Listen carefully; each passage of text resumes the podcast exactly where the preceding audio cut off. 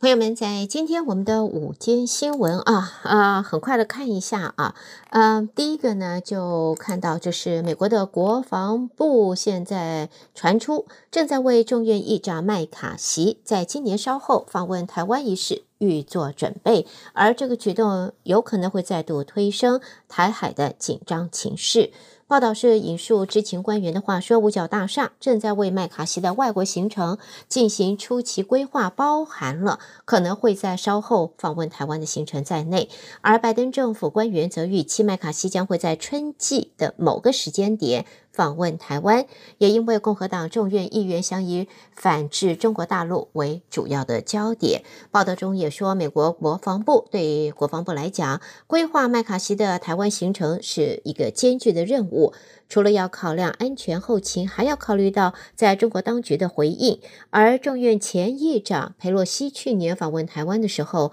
中国大陆就加强了在台湾周边举行军演，作为呃这个呃回应。而高层干员官员也批评裴洛西此行违反了美国长期的对台湾的政策。麦卡锡当时是支持裴洛西的台湾行的，也表示如果他当选为众院议长，也会访问台湾。最近他还推动众院成立中国委员会，也获得民主党的强力支持。如果麦卡锡履行他访问台湾的承诺，也会使得美国和中国的关系会因此更为的紧张。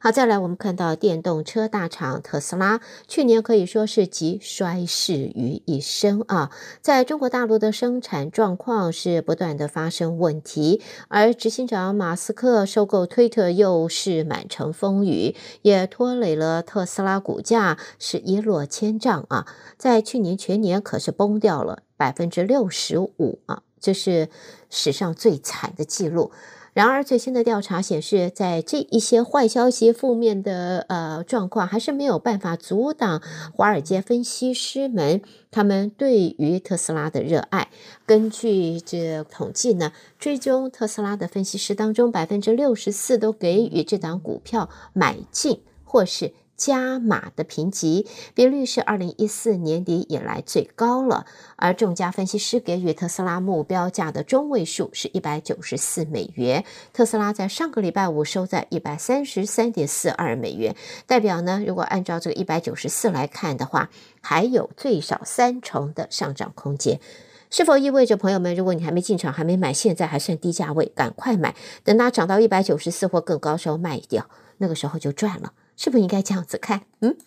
好，朋友们，我们继续往下看啊。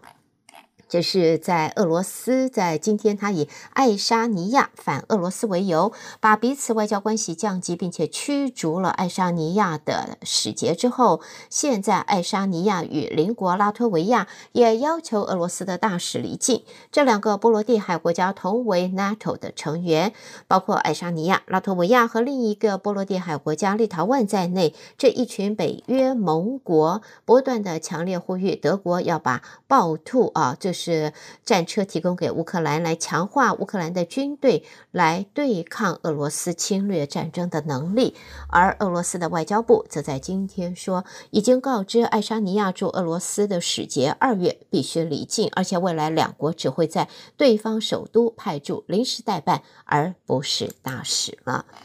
而谈到了俄罗斯和乌克兰的战事，波兰总理则在今天说，德国是否会批准华沙向乌克兰移交德国所制的豹二主力战车啊？在现在仅仅这个，他认为这是次要的问题，因为波兰身为盟国，本来就可以在没有经过柏林许可的状态下向乌克兰提供豹二战车。上个礼拜在德国举行的会议当中，美国和盟友。在没有能够说服呃柏林向基辅提供这个 Leopard 啊 Leopard Two 这个呃豹二的主力战车，这也是基辅使徒为他抵抗俄罗斯战斗注入新动力的一个关键要求。波兰一直推动拥有这个战车的国家把他们运送到乌克兰。德国外交部长则在二十二号的时候，就是昨天松口说，波兰如果把这个战车移交给乌克兰，柏林方面是不会出手阻挠的。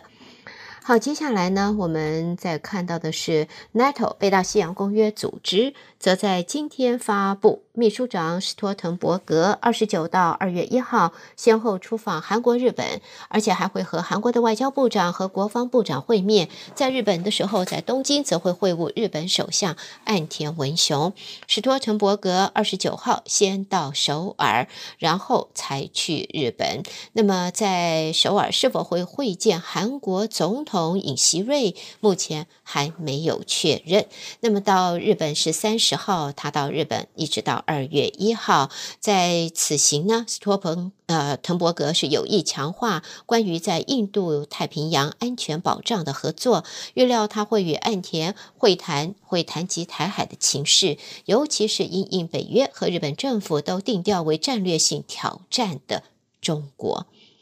好，下边我们最后呢看到这一则，这个呢就是关于人口方面了。以往我们说人口爆炸啊，这个地球容不了那么多的人了，越来越多的人口，以后这个地球的呃这些资源不敷使用了，所以人类要往太空发展。但是呢，人口如果没有增长，对任何一个国家、任何一个经济体来讲，我们短视的来说，不看长远，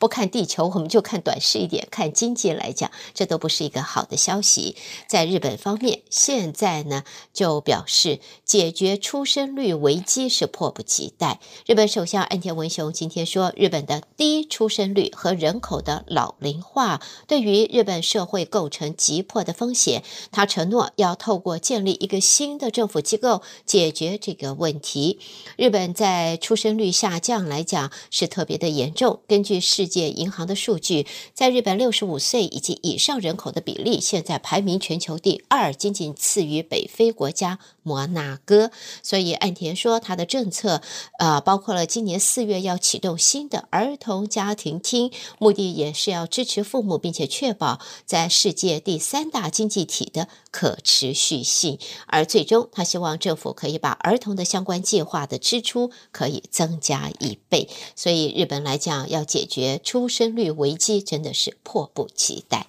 好，带给大家，这是我们今天午间新闻。胡美健为朋友们呃编辑播报，谢谢你的收听。稍微休息一会儿，欢迎大家继续收听我们接下来的节目。